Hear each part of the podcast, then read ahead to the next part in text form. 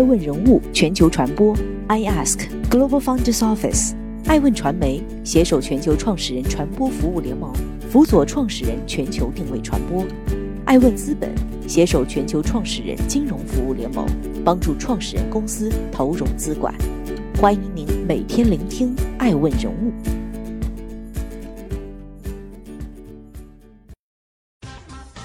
Hello，大家好，欢迎大家的守候。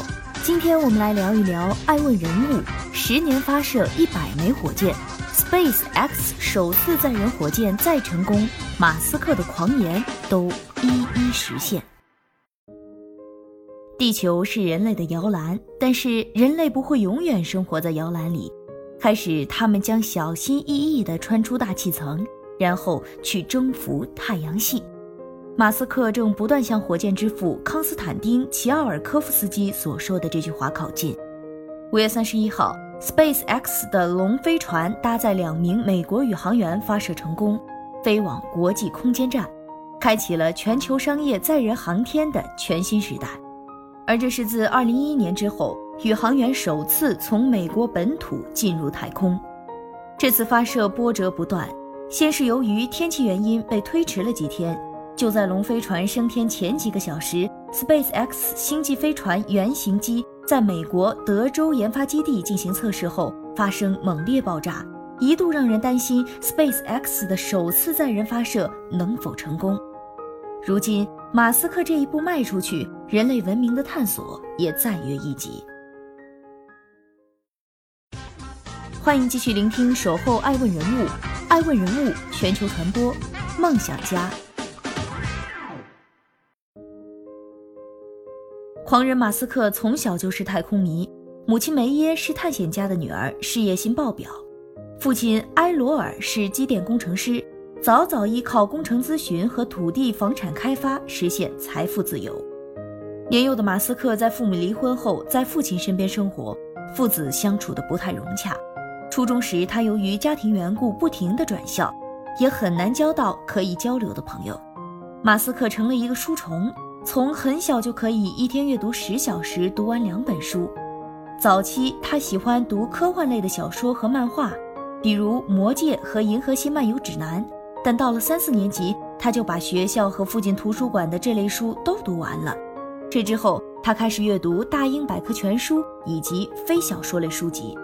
虽然马斯克觉得父亲性格有点古怪，但在父亲的熏陶下，他早早接触到了科技。十岁时获得了第一台计算机。后来，马斯克被导演乔治·卢卡斯的《星球大战》种下了太空梦。学会编程后，开发了一个名为《Blaster》的太空小游戏。在十二岁那年卖出五百美元。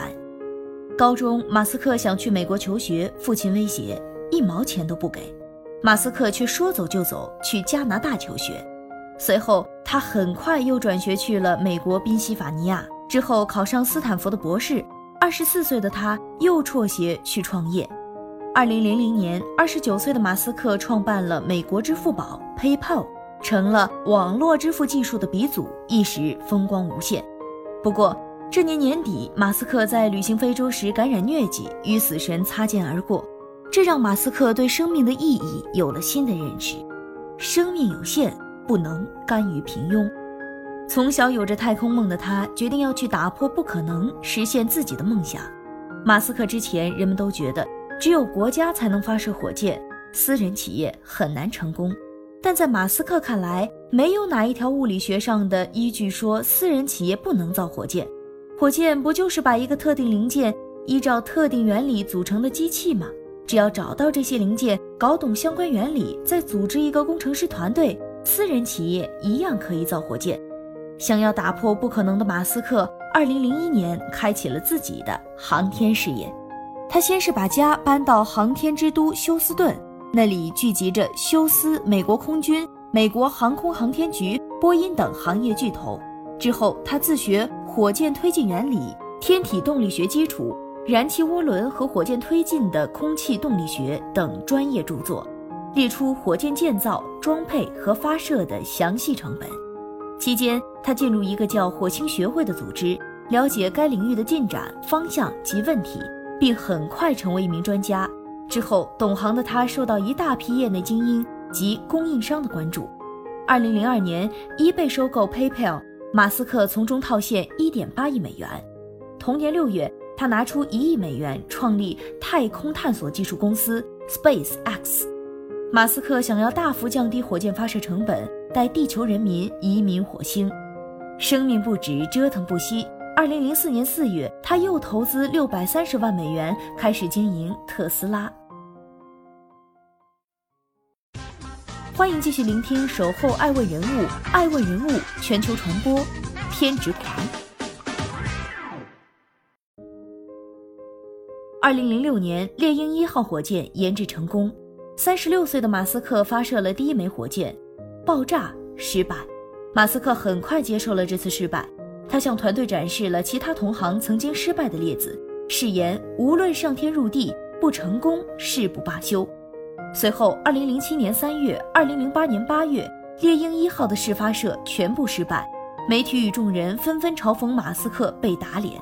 SpaceX 经费见底，特斯拉又遇到 Roadster 交付问题的危机，再加上当时的经济危机，融资更加无望。马斯克的个人财务已经困难到要住妻子贾斯汀父母家的地下室，他把所有的钱拿去经营企业，与妻子的关系恶化到无法挽回，双方在火箭发射前已经离婚。这是我人生中最糟糕的一年。回忆往事的马斯克曾眼泪泛红，但这并未阻止他前往宇宙的征程。如果第四次发射不能成功，马斯克将一无所有。但他仍然选择将所有的身家压上去。一个月后，二零零八年九月二十八号，SpaceX 终于成功发射了 Falcon One，成为世界上第一个实现火箭发射入轨的私营航天商业公司。全世界欢呼喝彩，众人奔走相告，一家五百人的私人企业完成了一项国家工程。二零零九年七月十四号。SpaceX 完成了全球首枚私营火箭，成功将商业卫星送入轨道。二零一零年六月四号，猎鹰九号试飞成功。二零一零年十二月八号，搭载着龙飞船的猎鹰九号发射成功，标志着全球首个私营研制宇宙飞船成功发射入轨和回收。二零一二年正式开始为 NASA 向国际空间站提供货运服务。NASA 见此事，立即追加了四点四亿美元投资。二零一四年，马斯克的 SpaceX 仅仅是只拥有龙飞船的模型，NASA 便给了 SpaceX 总共二十六亿美元的商业合同，希望他们能将宇航员送去国际空间站。六年后，马斯克完成了这笔订单的交付。二零一五年，SpaceX 首次实现了猎鹰九火箭安全在陆地软着陆。与此同时，Google 看到了这家公司的潜力，尤其是在此时 SpaceX 宣布的星链计划，所以投资了近十亿美金。二零一六年，SpaceX 首次实现了猎鹰九火箭安全在海上平台软着陆，并且在此期间，由于 Falcon 9的低发射成本以及次数发射的高成功率，吸引了不少商业发射任务，终于在这一年实现了盈利。二零一九年，SpaceX 的载人龙飞船抵达国际空间站并安全返回，其成为全球首家私营公司发射载人飞船，且是美国第一个与国际空间站自动对接的飞船。二零二零年一月一号，SpaceX 成为全球最大卫星运营商。二零二零年五月三十号，SpaceX 成为了全球首家承运宇航员往返国际空间站的私营公司。越来越多的成功证明，SpaceX 是一个非常可靠、价格相对低廉且管理得当的企业。在过去的十年里，它已经发射了大约一百枚火箭，其中有许多安全返回了地球。SpaceX 正在主导这个行业，同时实现了接近四百亿美元的市值。不惜一切，倾注全力，只为一个目标。马斯克凭借他的大胆，带领着 SpaceX 一众优秀的科研人员，将不可能。变为可能。欢迎继续聆听《守候爱问人物》，爱问人物全球传播，先行者。SpaceX 的研发模式进化速度惊人，带着互联网公司的思维方式。其本质上，一个软件开发流程及一个大工程目标下，需要每一个岗位的人时刻高效率的工作，信息共享，技术共享。所有部门协同一起推进，且对改变优化应对迅速。只要研发过程中发现问题，就尽快沟通、改进、测试，而不是花费大量时间商讨新方案的可能性，追究谁的责任错误，再动手去实践。一位 SpaceX 工程师曾说：“我们能在一周能改进设计，并在火箭上实现出来。”这样的研发思路下，SpaceX 的产品进步速度飞快，如同手机软件升级速度一般。但是，想要实现这样一套工作流，并非只是制度上有改变就行，而是产业垂直集成化和一位集愿景和技术一身的决策人，即臭鼬工厂模式。一个顶级全能型独裁者全权负责构架和所有部分的决策，他不需要搞所有的细节，但知道所有部分产出结果是否符合要求，出现问题该朝哪个方向解决，哪里能妥协，哪里不能。SpaceX 从发动机、火箭制造再到测试，全部都由自己来做。马斯克曾讲过，在与不少供应商谈生意时，发现最终不仅要花费更多成本，还需要耗费大量时间等供应商研发，最终不得不自己动手来做。这样就具有了极大的自主权，在遇到优化和改变时，很多时候不需要依靠别人的能力，而是自己在工厂内部就能解决。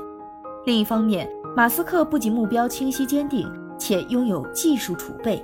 马斯克对 SpaceX 的目标非常清晰，也正是在这样的目标下，整个公司的发展都遵循着这条道路：移民火星。低成本、复用、能够在火星上行得通等基础要求从来没变过，所以才有了猎鹰系列火箭的可靠性和回收技术。才选择了甲烷这种可以在火星制造的物质作为 Raptor 发动机的燃料。在进入 SpaceX 的五轮面试中，其中就有马斯克亲自面试的技术面阶段。另外，在一次电台节目中，一位 SpaceX 工程师被问到平时工作与马斯克有聊过什么内容，他的回答是：很多次与马斯克交流，全部都集中在工作本身。马斯克会问我很多关于技术细节的东西。以及提一些想法向我征求意见，从来没什么时间交流其他方面。两者加在一起的结果就是，马斯克能够果断决定方案，即便 SpaceX 也需要开会商讨问题，但马斯克依靠清晰的目标和技术基础下达准确的命令。比如猎鹰一在第三次失败后，很多工程师建议推迟几个月再发射，而马斯克在向所有工程师了解情况后，明确说出哪里可能会出错。并且决定一个多月后就执行发射，猎鹰一第四次终于获得全面成功，这也挽救了身处危机中的马斯克。尽管如今也常有试验失败，但创新与执行力成了 SpaceX 的内核精神，即使败北，也再也没有嘲笑马斯克的疯狂。上个世纪七十年代的时候，赞比亚修女写信给 NASA 马歇尔太空飞行中心斯图林格博士，质疑道。飞行中心做的载人火星任务研究有什么用？地球上还有很多孩子忍受饥饿煎熬时，为何要投资数十亿美元做一项探索太空的计划？斯图林格博士回答：登月那么挥霍，人类为什么？探索太空这样遥远的无用之事，本身是一项投资，为了人类整体的投资，为了未来的投资。当然，这个过程中的困难，遭遇的失败。都是不可想象的多，只是失败了也不要紧。马斯克说：“在我看来，失败就是一种选择。如果没有失败，就说明你的创新不够。”欢迎继续聆听《守候爱问人物》，爱问人物全球传播，面壁者。没人可以否认马斯克在探索太空上的成就。但马斯克在推特上发表的观点却常有失偏颇。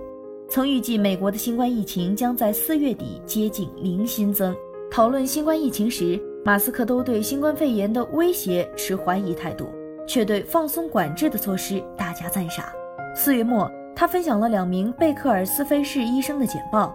那两名医生认为应当立刻取消所有的隔离措施，声称持续疫情爆发并不比普通流感严重。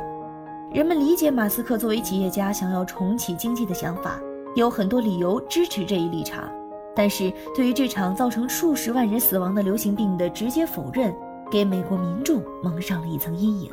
但马斯克将永远按照自己的意愿行事，并在自己创造的现实中运作。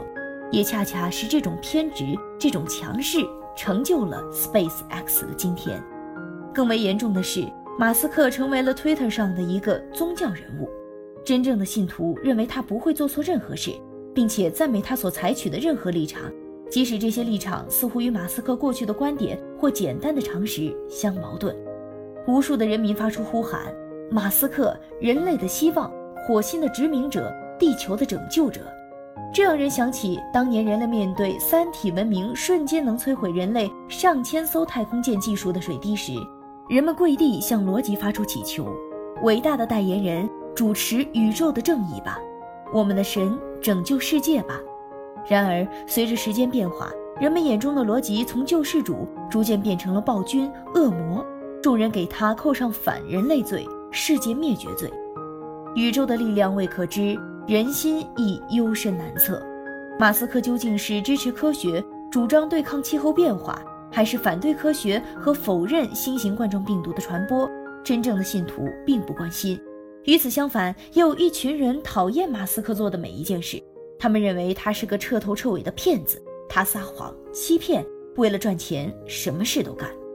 疯狂的观点让人们走向两极，造神者与屠神者各执一端。宇宙宏大。显然不会在乎人类微如尘埃的争论。到底有多少未知的宏大事物摆在人类的面前？不论花费多少时间与金钱，人类必定会向前不断去探索。这份探索精神，也正是人类得以从猿人进化到如今的样子。《三体》里面提出的文明法则与十维空间令人着迷。地球文明最终发展成什么样子，没人能预测。这与人类的探索息息相关。每一个个体做出的努力都将推进历史进程，绝不容忽视，但也无需神化任何一个人，忽视他所有缺点甚至错误。去释放想象力，去关注人类整体的命运与发展，去探索文明，不应寄希望在一个单独的个体之上。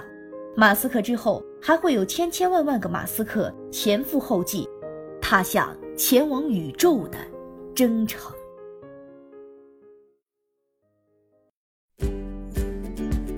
多顶级人物，欢迎关注每周五晚七点半北京电视台财经频道，每周六晚十一点海南卫视，同步在学习强国 APP 直播。更多完整内容，欢迎关注爱问官网 iask-media.com。更多精彩内容，也可以搜索爱问人物抖音号 iaskleaders。爱问人物全球传播，iask Global Founders Office。